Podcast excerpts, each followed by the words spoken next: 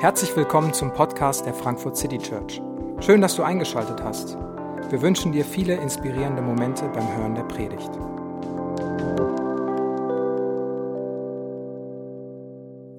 Hallo zusammen, ich heiße Franzi, bin Gemeindereferentin hier in der Frankfurt City Church und ich freue mich, dass wir heute zusammen Gottesdienst feiern können, wenn auch in einem ungewöhnlichen Format. Vielleicht geht's dir wie mir, die letzte Woche war ein Wechselbad der Gefühle. Auf der einen Seite war draußen strahlender Sonnenschein und der Frühling näherte sich. Und auf der anderen Seite haben wir so viele Nachrichten aus der ganzen Welt miterlebt, die voll Leid waren und die sich wie so eine schwere Decke an Machtlosigkeit über uns gelegt haben. Und ich weiß nicht, wie es dir gerade geht, aber in der Predigtvorbereitung habe ich in die Bibel geschaut und gemerkt, wenn wir uns mit der Bergpredigt auseinandersetzen, dann ist Jesus trotz unserer Machtlosigkeit immer mächtig und bleibt mächtig. Und in der Bergpredigt stellt Jesus seine Vorstellung von seinem Reich vor, wie er sich Leben gedacht hat, wie er sich Beziehungen gedacht hat. Und auch heute ähm, geht es um etwas, was uns herausfordert und uns aber auch ermutigt, weil so direkt und humorvoll, wie Jesus uns manchmal anspricht und herausfordert, er lässt uns niederstehen er lässt uns nie ohne Hoffnung und ohne Veränderung zurück. Und ich möchte den heutigen Predigtext lesen aus Matthäus 7, die Verse 1 bis 11. Und ihr könnt gerne mitlesen. Richtet nicht, damit ihr nicht gerichtet werdet. Denn wie ihr richtet, so werdet ihr gerichtet werden. Und nach dem Maß, mit dem ihr messt, werdet ihr gemessen werden. Warum siehst du den Splitter im Auge deines Bruders aber den Balken in deinem Auge bemerkst du nicht? Oder wie kannst du zu deinem Bruder sagen, lass mich den Splitter aus deinem Auge herausziehen und siehe, in deinem Auge steckt ein Balken? Du Heuchler, zieh zuerst den Balken aus deinem Auge, dann kannst du zusehen, den Splitter aus dem Auge deines Bruders herauszuziehen. Gebt das Heilige nicht den Hunden und werft eure Perlen nicht den Schweinen vor denn sie könnten sie mit ihren Füßen zertreten und sich umwenden und euch zerreißen. Bittet und es wird euch gegeben. Sucht und ihr werdet finden. Klopft an und es wird euch geöffnet. Denn wer bittet, der empfängt.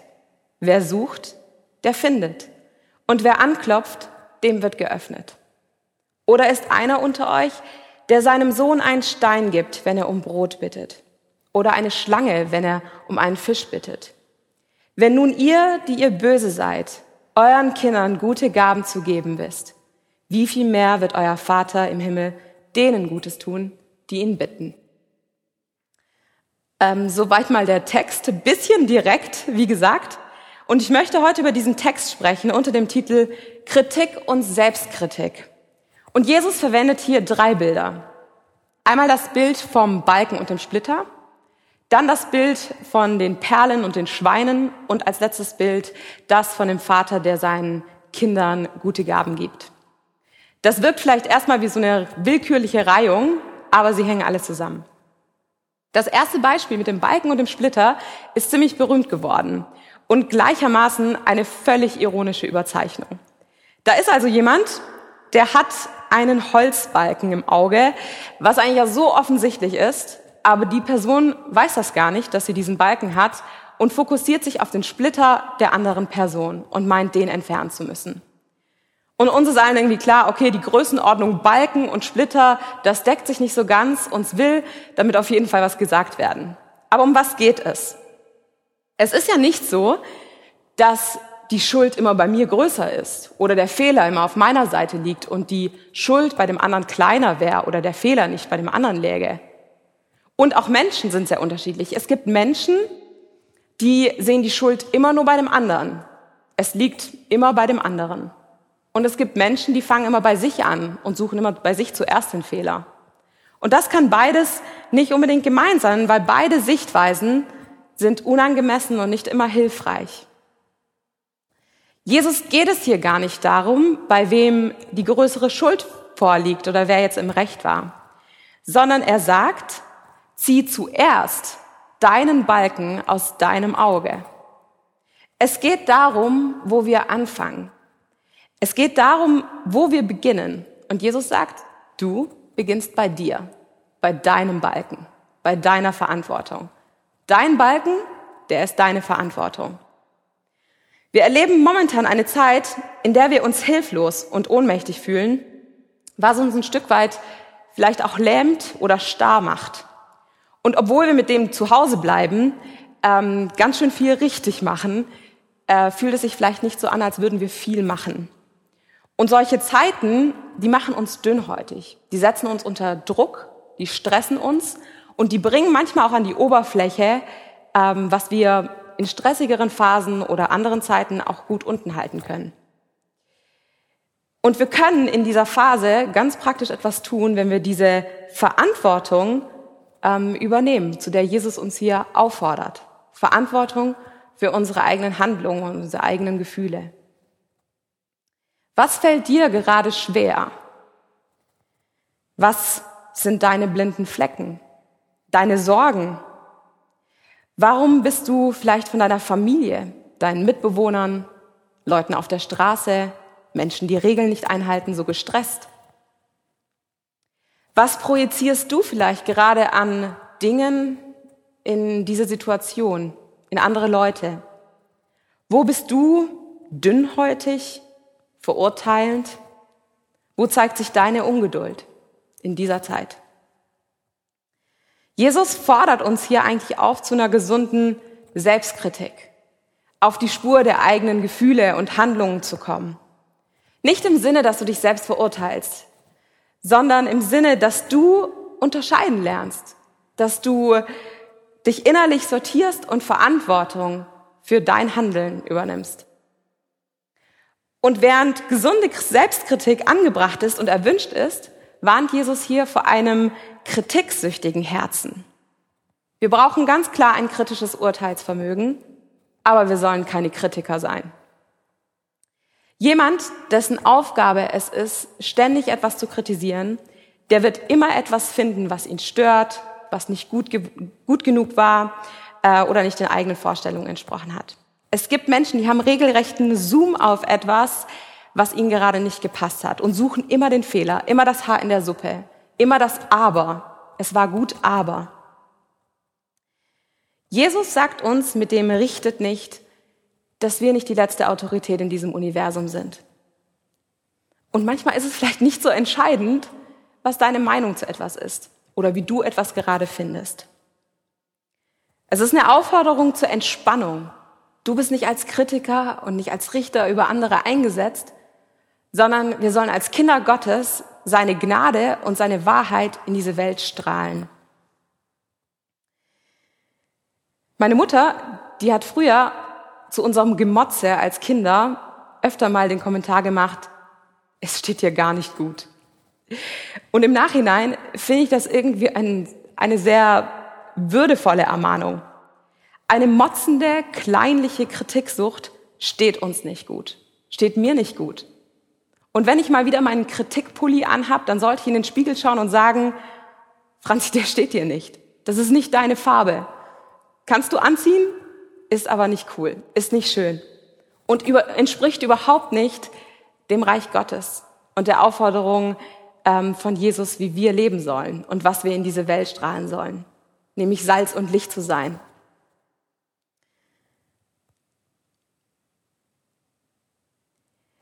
Der Theologe John Stott hat diese Bibelpassage folgendermaßen kommentiert. Das Richtverbot ruft nicht zur Blindheit, sondern zu einem weiten Herzen. Das Richtverbot ruft nicht zur Blindheit, sondern zu einem weiten Herzen. Es geht nicht darum, dass wir wegschauen. Es geht auch nicht darum, dass wir keine Meinung haben sollten oder nichts beurteilen dürften. Denn der Splitter bei dem anderen ist ja durchaus ein Problem. Aber es geht eben darum, dass wir der Spur eines weiten Herzens folgen. Wenn ich lerne, auf mich zu achten, meine Verantwortung zu übernehmen, äh, Verantwortung für meine Worte äh, übernehme, dann kommt hinzu, dass ich in manchen Beziehungen durchaus Verantwortung übernehmen darf, durchaus jemandem etwas mitgeben darf, was er lernen kann. Weil Jesus sagt, zieh zuerst den Balken aus deinem Auge, dann kannst du zusehen, den Splitter aus dem Auge deines Bruders herauszuziehen. Unser Balken, ich habe hier mal einen mitgebracht, eigentlich ist es Lisas, nicht meiner.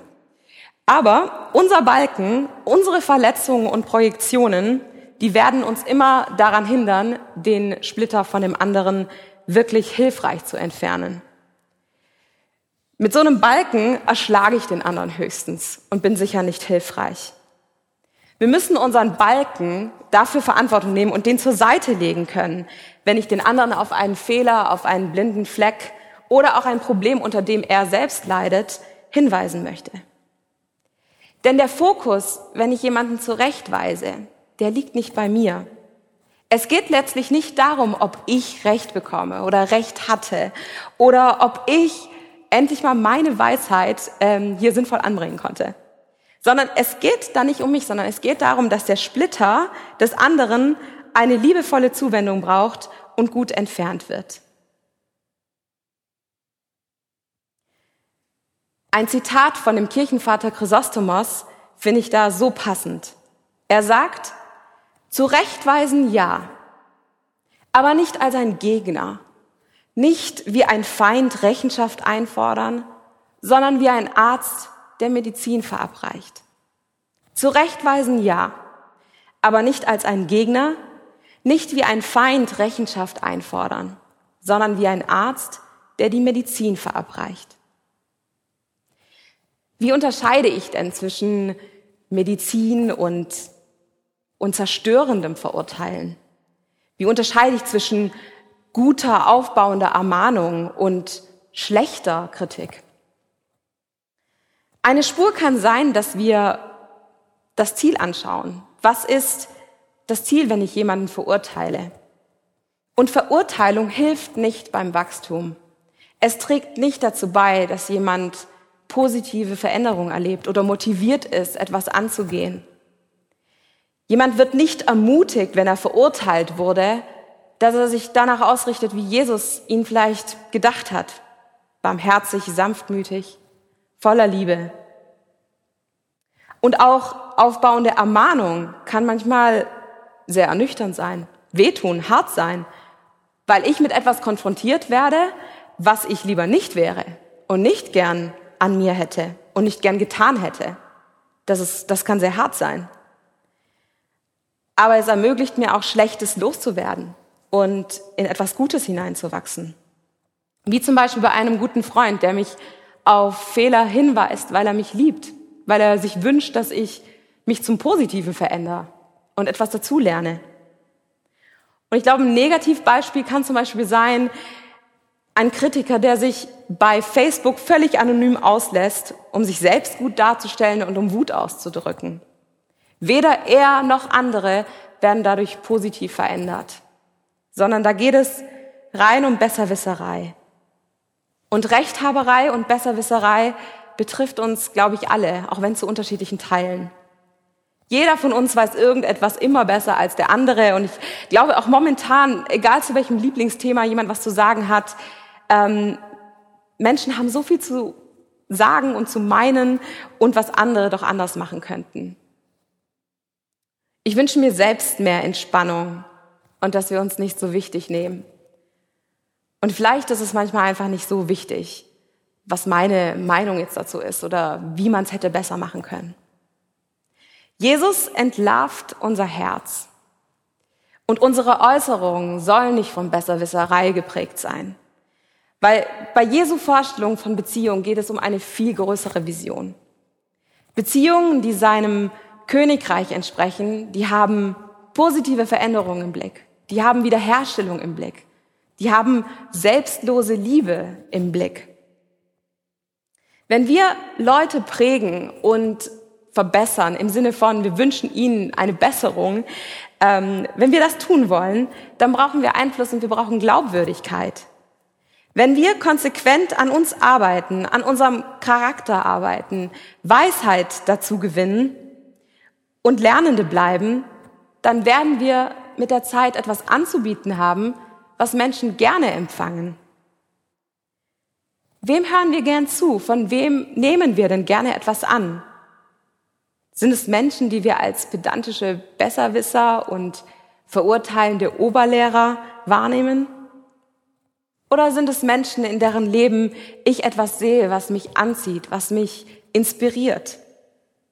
Menschen, die etwas gelernt haben, die etwas Gutes haben, die etwas Wertvolles haben ähm, und die ihre, mit ihrer Erfahrung, ihrer Wahrheit und ihrer Weisheit aus Liebe zu mir, mir einen Splitter entfernen können. Und da stellt Jesus uns ein weiteres Bild vor. Und er sagt, gebt das Heilige nicht den Hunden und werft eure Perlen nicht vor die Schweine. Denn sie könnten sie mit ihren Füßen zertreten und sich umwenden und euch zerreißen. Genauso wie es kritiksüchtige Herzen gibt, gibt es auch Herzen, an denen Kritik immer abprallt, die die Medizin gar nicht wollen. Manche Menschen sind völlig verzweifelt, wenn sie kritisiert werden, weil, weil sie sich dann komplett in Frage gestellt fühlen. Manche Menschen gehen gleich zum Gegenangriff über, ob die Kritik berechtigt war oder unberechtigt. Und manche Menschen hören zu und lernen und bewerten ähm, und gehen weiter. Jemanden auf etwas hinzuweisen, jemanden auf etwas hinzuweisen, was der andere vielleicht nicht sieht, birgt natürlich seine Tücken und nicht jeder reagiert dankbar auf das Gesagte, egal wie liebevoll es angebracht war.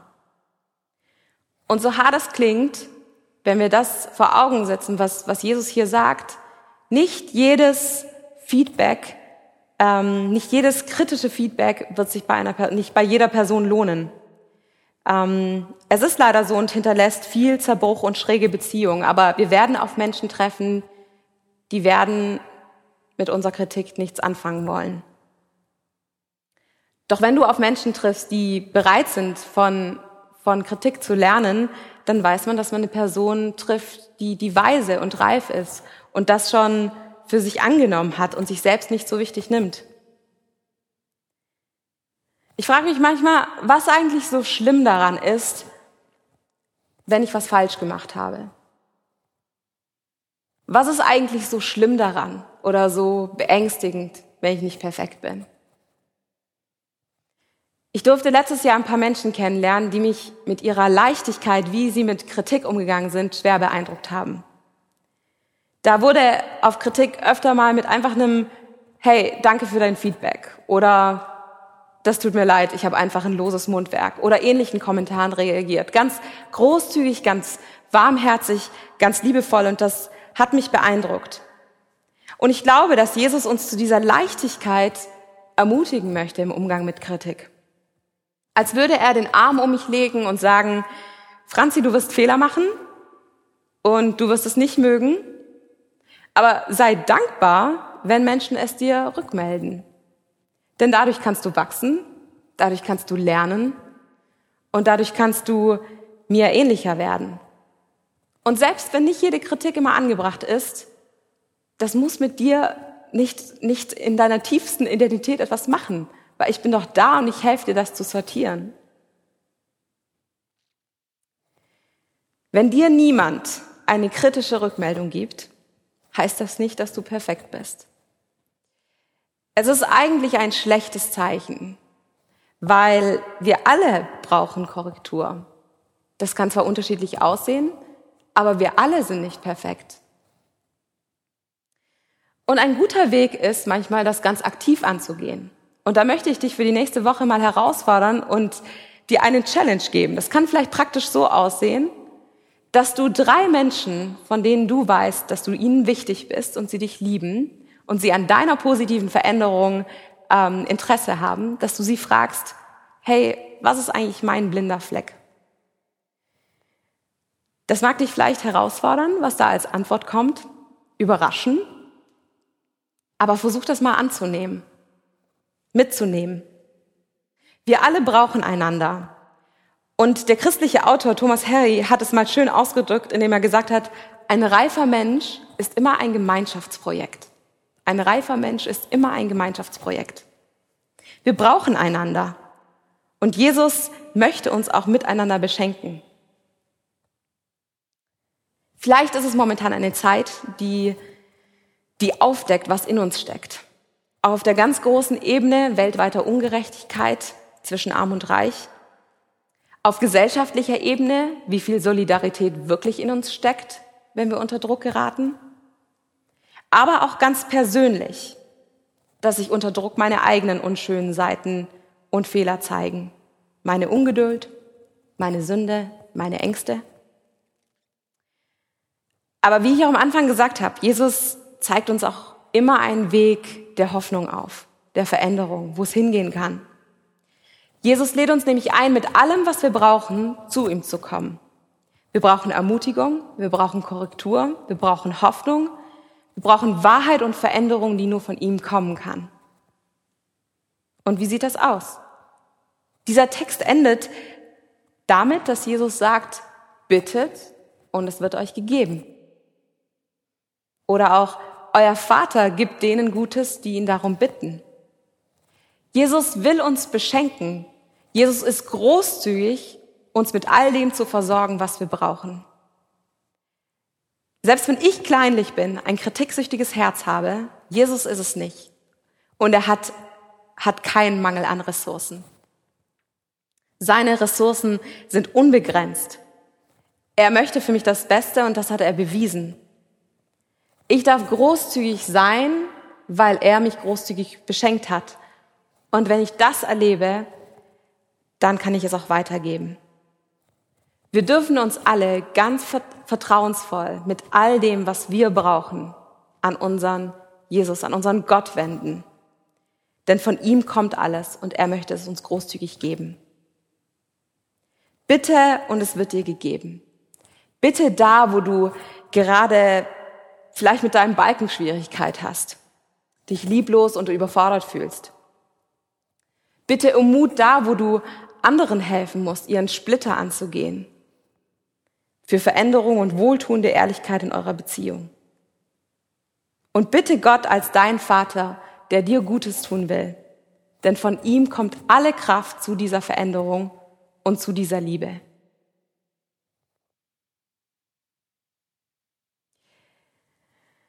Und genau deshalb dürfen wir auch das Abendmahl feiern und erleben. Jesus stellt uns eine Liebe vor Augen, die furchtlos großzügig und solidarisch sein kann, weil Gott sich um uns kümmert. Wir müssen uns keine Sorgen machen, weil er für unser Recht eintritt. Wichtiger als alles richtig zu machen in unserem Leben ist, dass wir nah an Jesus bleiben, uns von ihm formen und verändern lassen und mit ihm unterwegs bleiben. Unser Versagen muss uns nicht verzweifeln lassen, sondern darf uns daran erinnern, dass es seine Gnade ist, die wir brauchen. Und Jesus hat alles getan, dass dieser Weg der Gnade auch möglich ist. Er ist in diese Welt getreten und er hat sein Leben gegeben, damit wir Leben haben können. Und Gott ging diesen Schritt, den wir nicht gehen konnten.